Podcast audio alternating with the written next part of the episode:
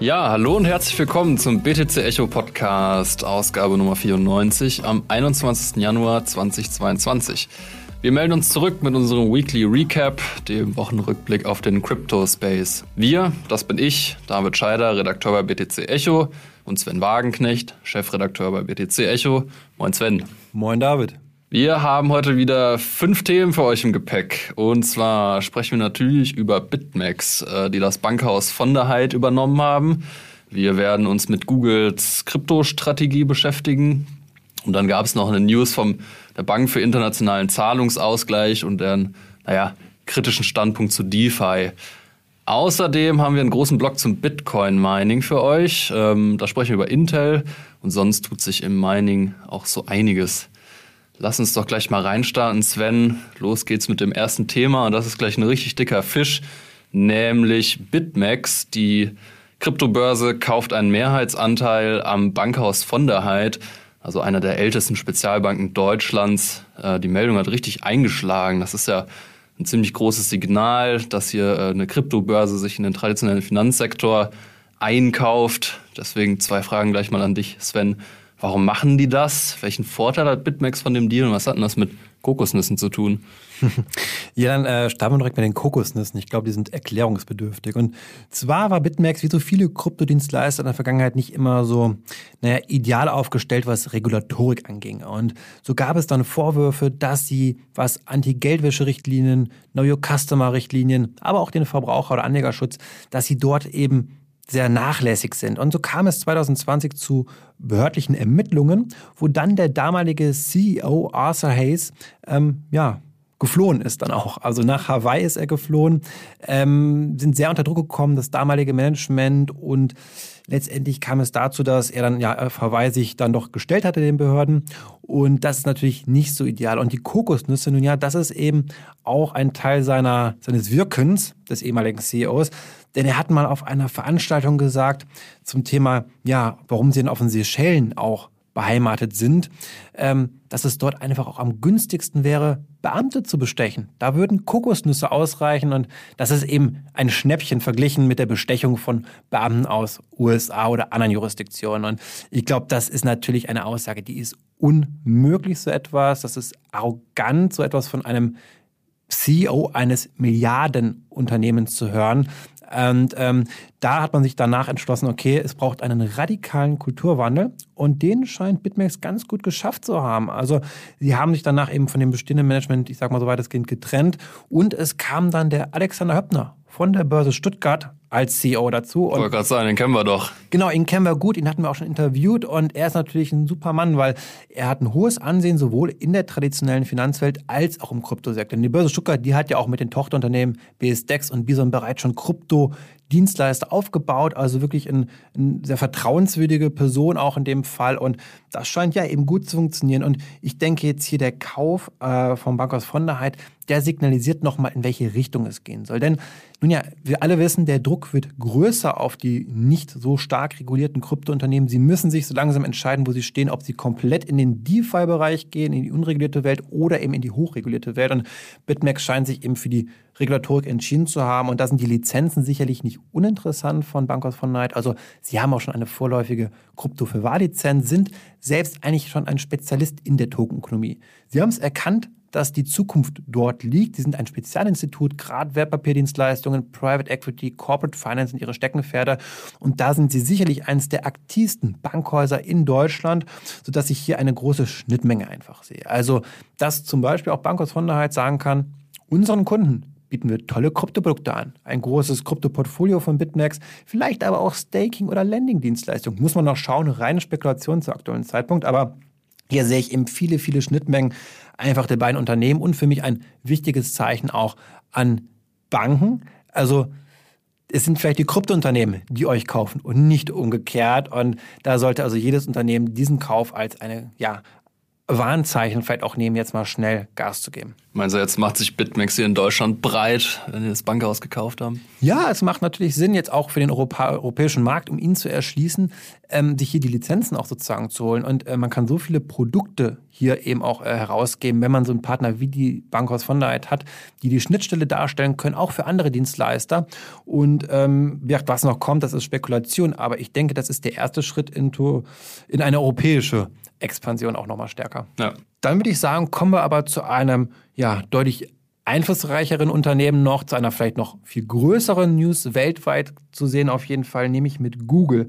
Und da gab es jetzt Neuigkeiten die Woche hinsichtlich ihrer Krypto-Adoption. Und David, da bist du im Bilde. Kannst du uns verraten, was ist da jetzt passiert? Ja, genau. Also Google war ja erst ähm, ja, in der Vergangenheit eher zurückhaltend, was Krypto angeht. Die haben letztes Jahr zwar mit Bugged einen Deal gemacht und man konnte dann irgendwie auch mit Google Pay Kryptowährung ausgeben, aber das war alles nichts Halbes und nichts Ganzes. Das scheint sich aber jetzt zu ändern. Google hat nämlich eine neue Personalie.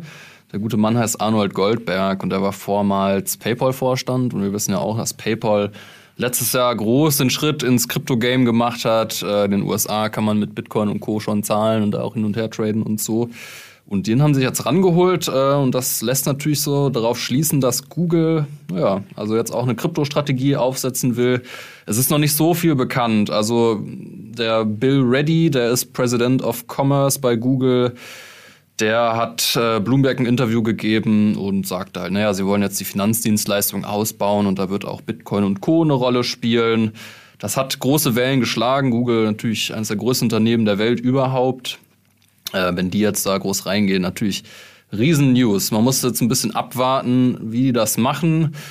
Ich habe da natürlich immer meine berechtigte Skepsis, wie gut das alles so wird, äh, denn PayPal hat das auch nicht so nach meinen Wünschen ideal umgestellt. Also erstmal gibt es es in Deutschland noch gar nicht. Äh, in USA und UK gibt es es schon, aber so mit Self-Custody ist da auch nicht weit her. Also du kannst jetzt deine Coins von PayPal auch nicht abziehen und die selbst verwalten.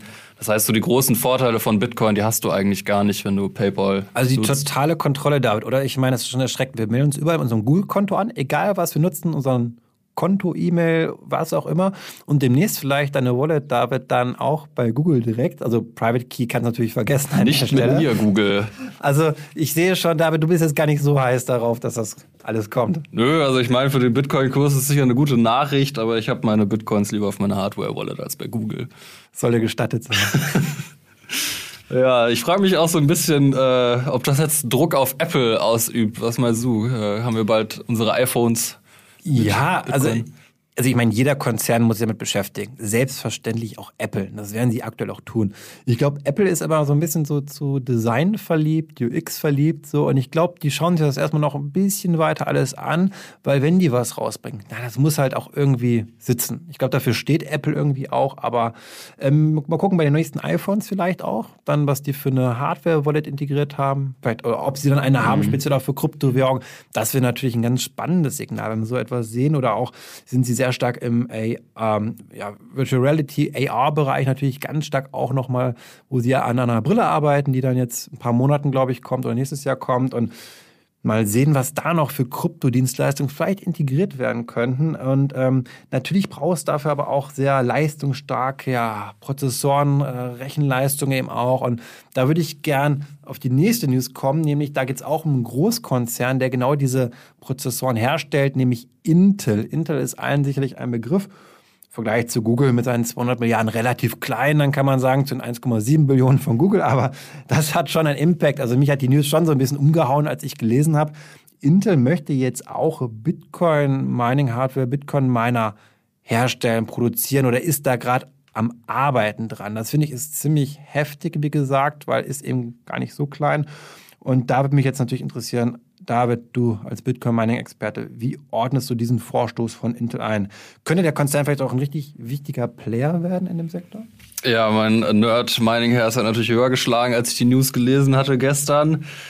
Klar, Intel ist nicht so groß wie Google, aber trotzdem deutlich größer als die meisten Mining-Hersteller. Also wir haben mit Kanaan eigentlich nur einen einzigen Mining-Hersteller, der wirklich an der Börse ist und die sind weit weg von den 200 Milliarden von Intel. Deswegen, ja, krasse News auf jeden Fall. Ähm, Intel hat 80% Marktanteil auf dem Chipmarkt, also die Chancen sind groß, dass wir den Rechner haben, dass da auch ein Intel-Chip drin ist. Entsprechend haben die ja auch das Know-how, wie die eben äh, diese Miner herstellen können. Was mich so ein bisschen gewundert hat, ist, äh, ja, ist jetzt so sehr technisch, aber im Prinzip sind ja Mining-Geräte eher GPUs, also Grafikkarten, und Intel macht CPUs. Aber offensichtlich können sie auch GPUs machen, beziehungsweise ASICs. Den Prototypen dieses Bonanza Mine soll das Ding heißen, wollen sie äh, im Februar auf einer Fachmesse vorstellen, der Solid State Circuits Konferenz. Äh, bis dahin müssen wir uns noch so ein bisschen gedulden, wie das Ding aussehen wird. Die sprechen davon, dass er sehr effizient sein soll, natürlich niedrige Spannung. Ähm, also ja, möglicherweise auch eine andere Technologie als so die Konkurrenz äh, von Bitmain nutzt. Also ne, müssen sie natürlich auch ja, so ihre, ihren Marktvorteil ausspielen. Und was ich persönlich auch richtig interessant finde, ist, dass es schon Abnehmer gibt für diesen Miner. Ich habe äh, vorhin gelesen, dass äh, Grid, ein Mining-Unternehmen, ähm, bis 2025 25 Prozent der Kapazität, die Intel aufbaut, direkt abkaufen werden. Das ist schon letztes Jahr im äh, September war ist der Deal schon abgeschlossen worden. Und also da frage ich mich, ob jetzt Grid schon Insights hat, wie dieser Miner aussehen wird oder ob es einfach nur ein Schuss ins Blaue ist. Äh, einfach mal da einen Vertrag zu unterschreiben für, äh, naja, ja, richtig viele Miner. Und die werden natürlich dann beliefert. Und um das Ganze so ein bisschen auch in den großen Kontext einzubetten, ist es eben so, dass äh, aktuell ein Riesendruck auf dem Mining-Markt herrscht. Also es sind kaum noch Geräte zu haben. Ich hatte auch einen längeren Artikel das so geschrieben, das findet ihr in den Show Notes, wo es eben darum geht, wie sehr die Mining-Hersteller gerade investieren. Ähm, ja, also da werden schon Verträge für nächstes Jahr abgeschlossen für Lieferungen für Mining-Geräte. Äh, haben wir auch schon mehrmals äh, drüber gesprochen, über Marathon Mining, die richtig viele gekauft haben. Also da entsteht eine richtige Marktlücke. Ja, Sven, äh, lass uns da gleich mal beim Mining bleiben. Jetzt hat nämlich die EU auch äh, seine ganz offizielle Mining-Verbotsdebatte. Der Erik Teden, ähm, ein äh, Vorstand der ESMA, der European Securities Market Authority. Ist das sowas wie die BaFin?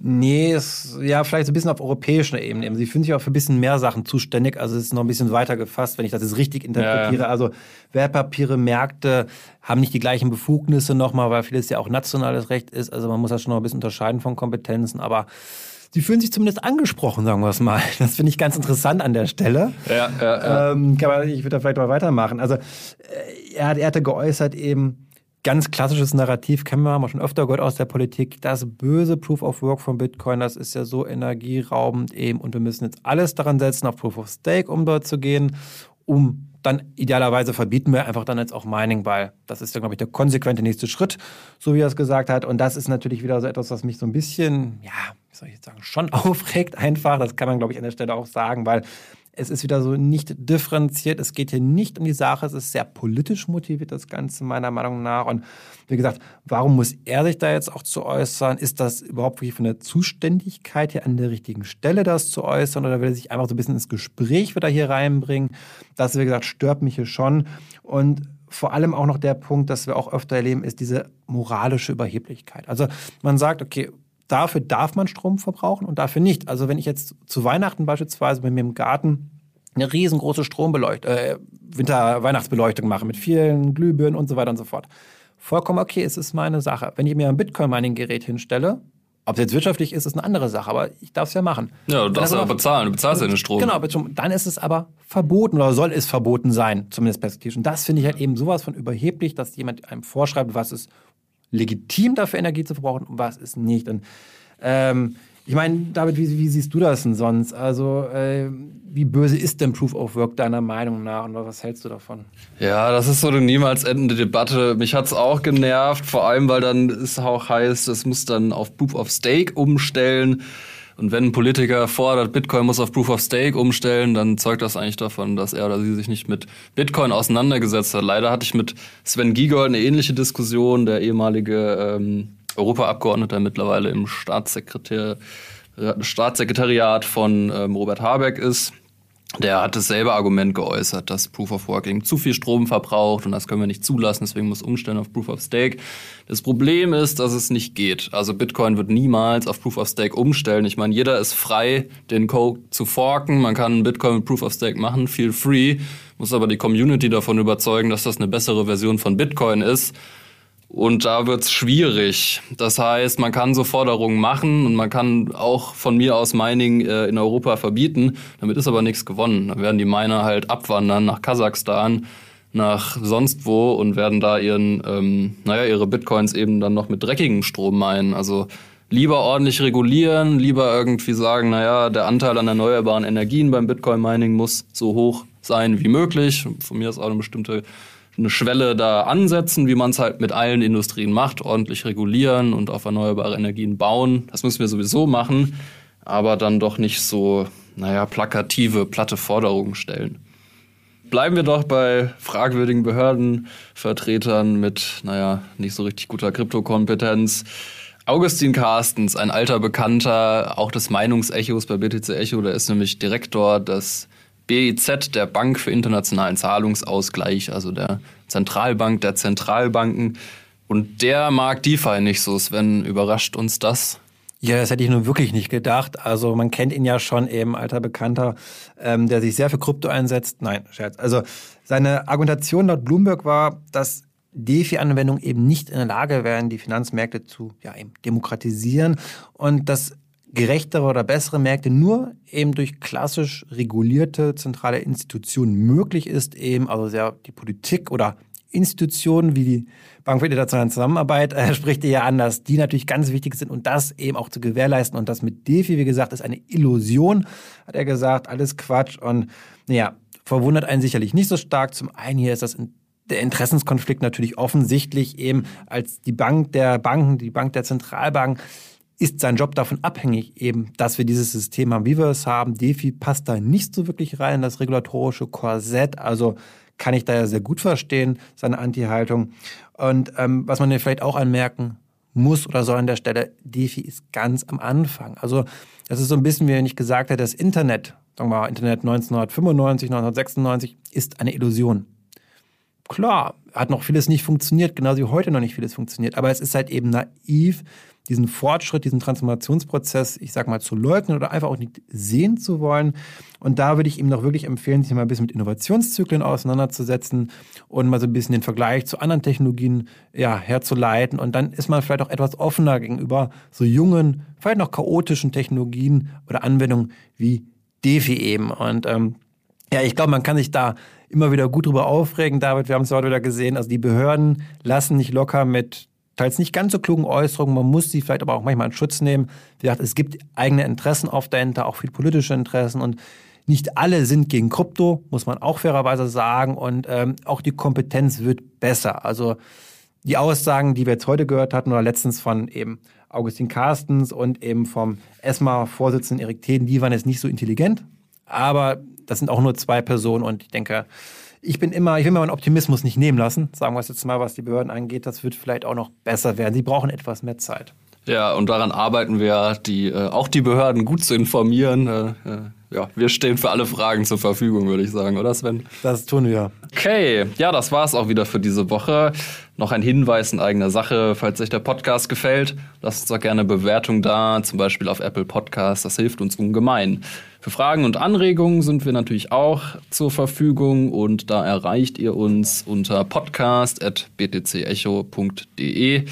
Und damit vielen Dank fürs Zuhören und bis in sieben Tagen.